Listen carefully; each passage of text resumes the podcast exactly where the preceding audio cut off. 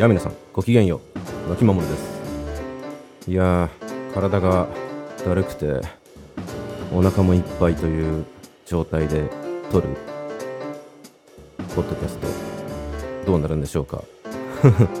あのー、ね。ジムのことをね話したい話したいと言ってたんですよ。あの私トレーニング筋トレいわゆる筋トレ、まあ、ボディメイクという感じですかね。趣味でございましてですね。うん。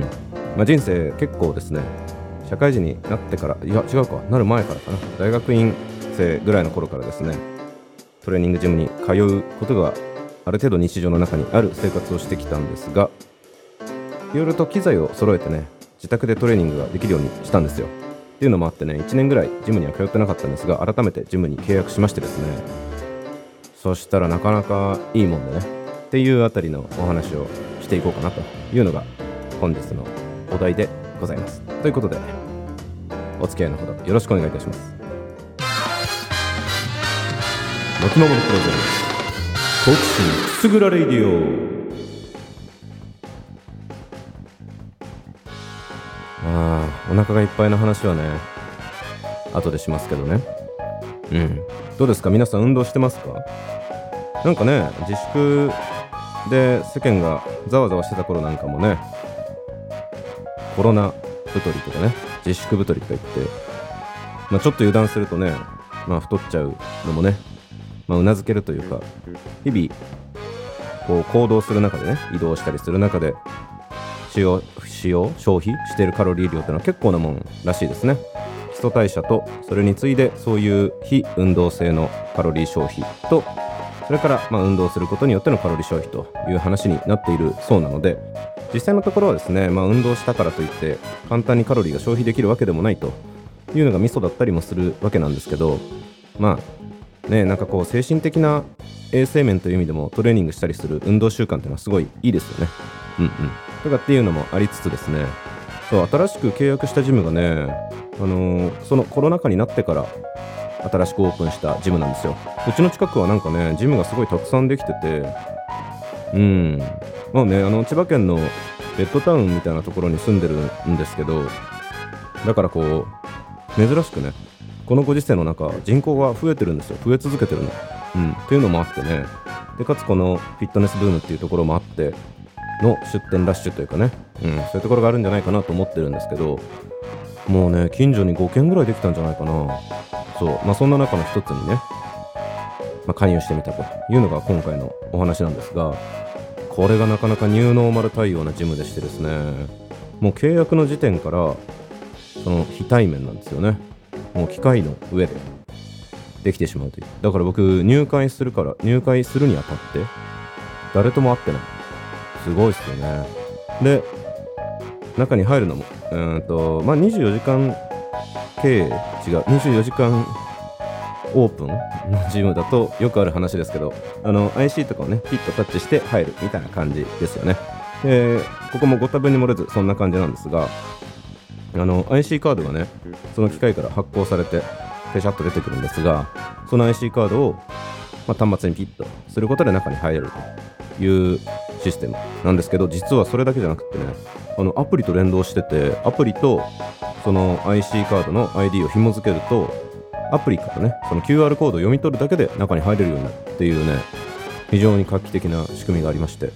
なんかねカードを持っていかなくても携帯はどのみち持って入るんでそれが使われてるのは非常に素晴らしいですね。そう。であともう一つねこれよもうこれがもう極めつけですよ。あのエアシャワーがねあるの。入る前に。エアシャワーってあのなんだろうな。工場とかでこうね。なんかこう埃が入らないエリアとかさ。菌が入らない無菌エリアとかに入るときに一回こうバーってこう防護服みたいなの着た上からこうね風を浴びたりするじゃないですか。であれまあ埃とかをね払ってるまあ働きがあるというところだと思うんですけどまあ、そういうね電子部品とか扱うところであれば埃は大敵だしあの金ってね埃に静電気で吸着してるんですよ。だから埃を払うっていうのはすごい大事なんですね。っていうのもあってあのエアシャワーはそんな働きがあるんですけどまあ今回のそのウイルスにねそれが効くかどうかっていうのはちょっと眉唾なんたりするかなっていうのがあれですけど、まあ、僕もあの微生物の実験をしてた頃にですねあの無菌室の中にもうね部屋丸ごと無菌状態っていうねそういう実験用の部屋とかがあったりするんですけどそこに入るときはそのバイオハザードスーツみたいなね、まあ、一回一回無菌状態までその処理をしたような服を着込んででもう本当にだからあれですよもう前がね曇って見えなくなったりするような感じのそんなもうまさにね映画とかに出てくるようなスーツを着てでそのエアシャワーのところもうそっちはねその本気のやつなんでものすごい風量ですよ。すんごい風量のところをねこう体をぐるっと回してでそこを通過して入るっていう、まあ、2段構えみたいになってるんですけどそれがねこのジムにはついてるんですよ。すごいよね。まあ風量も弱いしさっき言った通りそういうねウイルスに対してどのぐらい影響性があるのかっていう話はちょっとあれなんですけどそう。でもなんかちょっとちょっとね安心するじゃない。うん。なんかそういう時代を反映したデザインになっててねすごいいいなと思ったりしてちょっとワクワクする感じの近未来的なジムだったりします。で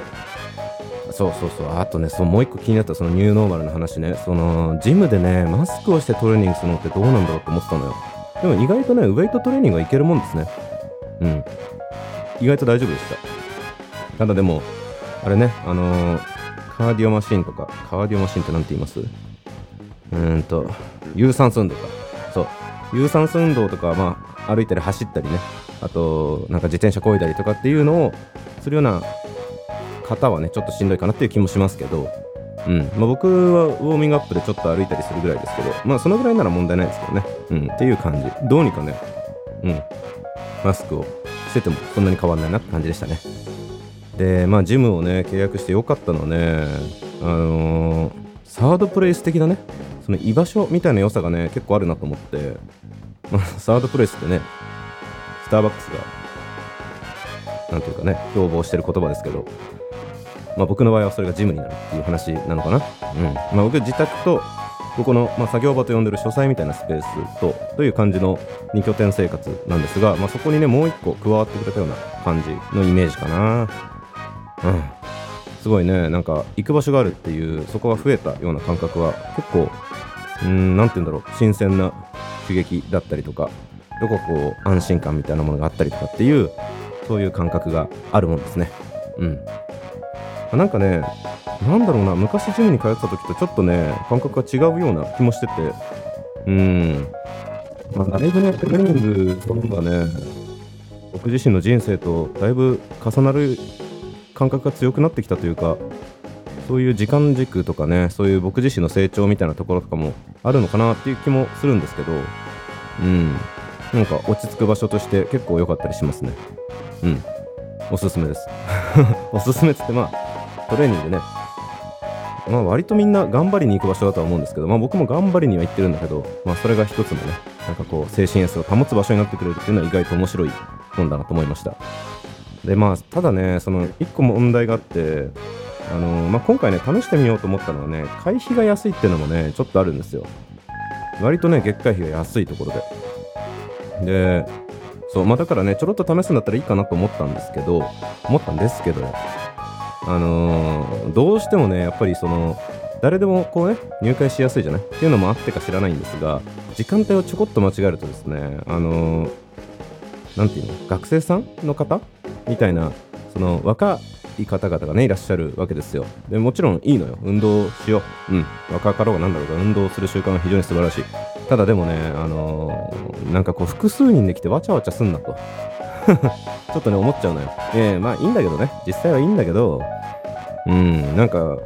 そう、普段はね、まあいいんじゃないと思ってるんだけどね、トレーニングしてる最中ってやっぱこう、獣になってるから アドレナリンが出てね、なんかだから柄にもなくイラッとしたりして、うん、なんかもう噛みついてやりたくなるような気持ちをね、抑えながら やるときも、まあないでもないんですが、うん、まあそういうところも含めてね、まあ新しい刺激みたいな感じでいいもんだなと思ったりもしてるという感じでしょうか。うん。まあ本当はね、その僕が今家でね揃えてる機材たちをもっと拡充してねホームジムをもっと強くしたいという、うん、欲求もあるんですけどまあそれはちょっとねいろいろんないろんな件がありましてですね、うんまあ、僕が使ってるこの書斎というかねこの作業場はですねテナント僕が今までやってた事業の中で撤退したもので使ってたテナントをそのまま残してあってそのまま借りてででうんとその事業に使わずに半分を僕の事務所みたいな感じで使ってもう半分をうんと他で使ってる事業のなんかこう仮でね使うような場所みたいな感じで使ってるんですよ。でそのもう一つの事業で使ってる残りの半分の方をまた違うテナントを借りてそっちにね追い出そうっていうね僕の あの密かな企みがあるんですけど、まあ、それが実現しないとがっつりねホームジムを構築するっていうのもあれまだねちょっとできなさそうっていうのもあってね。うんまあとりあえずはホームジムはじわじわ狙いつつっていう感じにしようかなっていうとこだったんですね。うん。なんだこの話。なんかちょっと贅沢な悩みですね。うんまあ、自分でなんかいろいろやるっていうのはこういう要素があったりもしたりしなかったりという感じでしょうか。うん、まあ、ちょっと後半ではですねそのお腹いっぱいな話とかもしようかなってとこですね。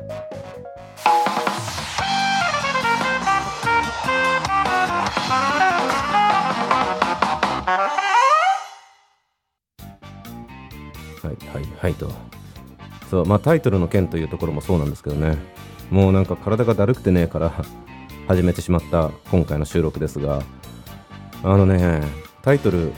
をね何にしようと思ったっけ？何しようと思ったっけ？珍しくねタイトルいつも後から決めるんですけど先に決めて話し出したんですけどえっとねトレーニング3日目の終了後が最弱っていうねタイトルにしたんですけどこれねあのどういうことかってね、まあ、僕はあのトレーニングをルーティンを組んでやってるんですよ。なのでえっと1日目は足の日。足のトレーニング。で2日目が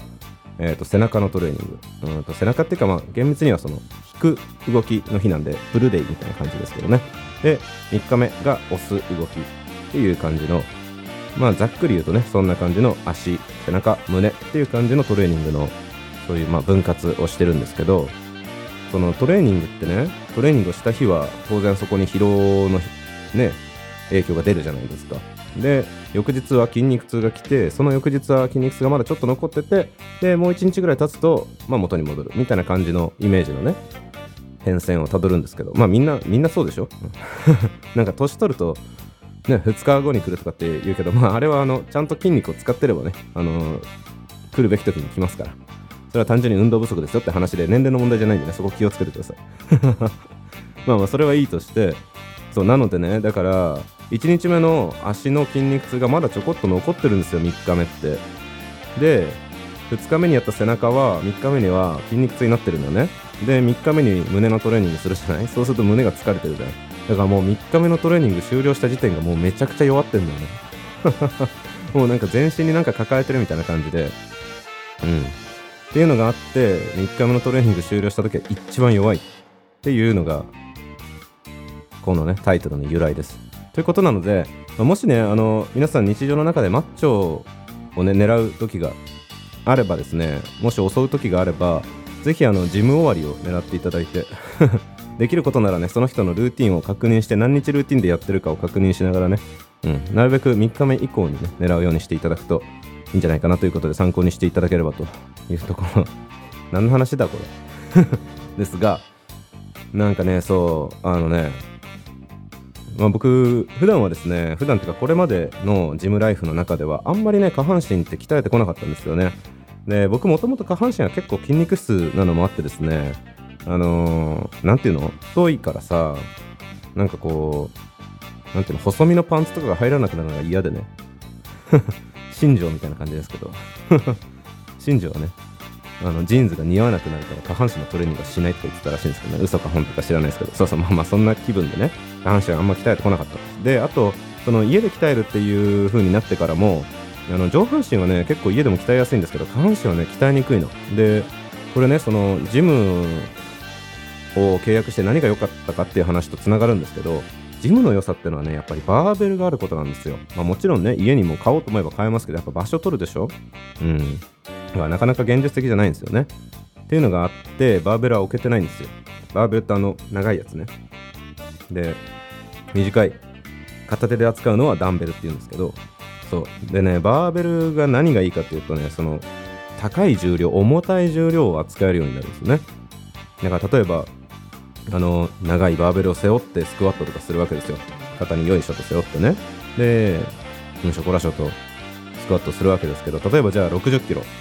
の負荷をかけましょうってなった時にあれバーベルはバーバーだけでね20キロあるんですけどここに20キロの重りを左右にポンポンとつけると綺麗に60キロになると。でそれを背負ってうんしょこらしょっとできるんですがじゃあバーベルだとどうするかっていうとじゃあ30キロのバーベルを両手に持ちましょうって話になっちゃうでしょ？できないことはないんですけどやっぱね先に腕が参っちゃう。うん。でそうなるとやっぱり高い重量をね扱ってのは難しいんですよね。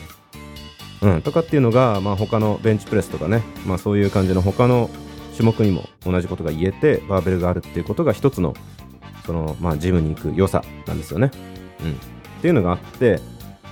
そう。だからねそのこれ何の話から始まったっけ？そうそう。まあその足のトレーニングの話ね。うん。そう足のトレーニングはまあ家だとあんまできなかったのがジムだからできるようになると。で上半身の筋肉はねかなりついてきてるのもあっていくらもともと太いとはいえねちょっとバランスが悪いんじゃないかなというね、まあ、俗に言うチキンレッグまでいかないですけど、うん、もうちょっと下半身の筋肉つけた方がいいかもなとかまあ、あとねその全身の筋肉の6割は下半身にあるんでやっぱり下半身の筋肉をきっちり鍛えるっていうのはね基礎代謝上げたりするっていう意味でもまあだから健康面という意味でもかなり意味があるわけですよ。でかつなんかこうね階段登ったり降りたりとかっていうところでも使うでしょ？っていうのもあるから、まあ、筋肉下半身もきっちり増やそうかなと思ったの。でまあ実際ねあのやっぱね下半身のトレーニングきっちりやるとねまあ今までもねたまにやったことはあったんですけど全然やっぱ違うんですよ。日常のその感覚が。階段とか上がっててもねなんか余裕感がすごいある。うん。ただでも難点があってさっきのね最弱の話に戻っちゃう感じですけどそのトレーニングした当日翌日翌々日ぐらいはまあ割と足が疲れてる状態なわけよね。でまあ間2日ぐらい休むか1日休むかぐらいの感じなんですけどでまたその3日が来るから要はその1週間の中でね健康的に気持ちよく階段を登れるのは実質2日ぐらいしかないっていう その階段を余裕で登りたいがためにトレーニングしてるのに実際あんま余裕で上がれないっていうねなんか矛盾みたいなことが起きるんですけど うん。とかっていう感じなの。そう。うん。まあなかなか難しいもんですね。面白いよね。なんか健康になろうとしてるのにね健康じゃないことやったりしてるような感覚もちょっとあったりしてねその筋トレって面白いところがあるなと思ってるんですけど。であの筋トレもう一つ面白いのはねやっぱり食事の関係がすごい面白いんですよ。でここでお腹いっぱいの話ね。もうねあの筋肉をね改めて増やそうと思ってここまでも結構増やしてきて、まあ、僕多分ねトレーニング始めた時はね52キロぐらいだったはずなんですよ。うん。確か。で今ね体重66キロなんであの身長168センチですけどなのでえー、っと何キロぐらい？まあ十数キロ？123キロぐらいはね筋肉で増やしたはずなんですよね。っていうのがあるんでかなりね、あの代謝が良くなってるのと筋肉そのもののねやっぱつく速度が落ちてるっていうのもあってうん。でもまあこっからねもう一段階上げたいと思って増量期に入ろうということでかなりきっちりご飯を食べて普段はね僕音声配信でポッドキャストになってからあんま話してないかもしれないですけどあんまりね糖質を取らない生活をしてるんですよ。でタンパク質中心の生活なんですけどかなり久しぶりにお米をもりもり食べてねもう10日ぐらい過ぎたんですけどそれでも全然体重が増えないの。でこれがまあ面白いところで炭水化物を取るとですね人の代謝っていうのはね結構上がりやすいんですよね、まあ、要は普段その摂取してるカロリーが少ないと体はねあんまりカロリーこいつ取らないぞと。だからあんまり消費しないようにしようって言って代謝が低いモードに入ってるんですよ。っていうのを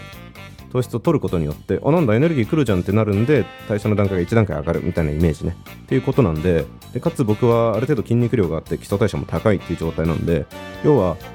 ね、食べて運動するっていうことで体がかなりね活発に消費をするようなモードになっちゃってるんで食べても食べてもまあそんなにね変わんないわけですよ。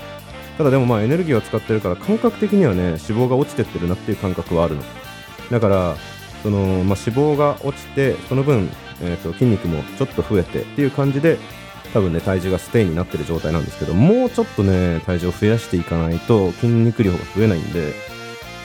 頑張って食べなきゃなということでね。もう何時間に1回か34時間ぐらいに1回それなりの量を食べてもうなんかねもう1日ずっとお腹いっぱいみたいな感じなの。だからもう何このねあもう痩せる方が楽。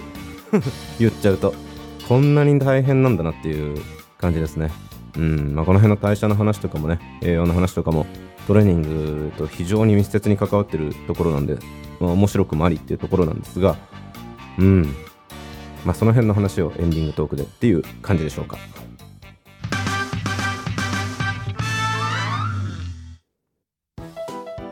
あれ結構話しちゃったな。なんかやっぱ趣味の話になるとちょっと熱くなっちゃうところがありますね。うん。そうあのねまあだから改めてねちょっとその、まあ、筋肉のことそういう代謝とか栄養とかの話だけじゃなくてね筋肉のつき方とかトレーニングの仕方みたいなこととかをですね、まあ、僕自身の頭の中にこうザザッとね雑多に入ってる知識がものすごい量あるんですよ。でまあもともと僕もね生物系の人間なんでそういうところはある程度強みもあるっていうのもまあ重なってるかなとは思うんですけどこれをちょっとねちゃんと体系的に学ぼうと。まあ学ぶっていうか整理し直すって感じかな。うんしてみようかなと思って。うん久しぶりにねあのー、本屋にゆっくり行ってものの本をまあ簡単なね最初は簡単な本をね2冊ぐらい買ってきたんですけど。うん。そういう学びをねなんかまあうまくなんかこういうね音声コンテンツにできるかどうかわかんないですけどちょっとコンテンツにしたいなとかって思ったりもしたりして。うん。で前回の配信で僕は今年に入ってからね、まあ、半年ぐらい法律系の勉強をずっとしてたのでで、まあ、それが一段落ついたので一段落合ってます一段落じゃないか。一区切りついたのでうん。そう。だからまあ1ヶ月1ヶ月半、まあ、残り今年中ぐらいかなかけてちょっとそういう知識をね整理する時間にしようかなとかって思ったりしてなんかね久しぶりに本屋さんにゆっくり行ってつい思わずね1万円ぐらいする専門書みたいなの買おうかなとかってちょっと一瞬思っちゃったりしたんですけど。いやいや違う違う落ち着けと思って一旦簡単めの本にしときました。うん。まあ本当はねなんか筋膜の話とかね学術的なところのレベルからきっちり知りたいなって思うこともあったりして。うんなんかその辺もコンテンツにできたらいいなとかって思ってるんですけど。まあただでも実際ねコンテンツって言ってもねどうなんだろうね。難しい。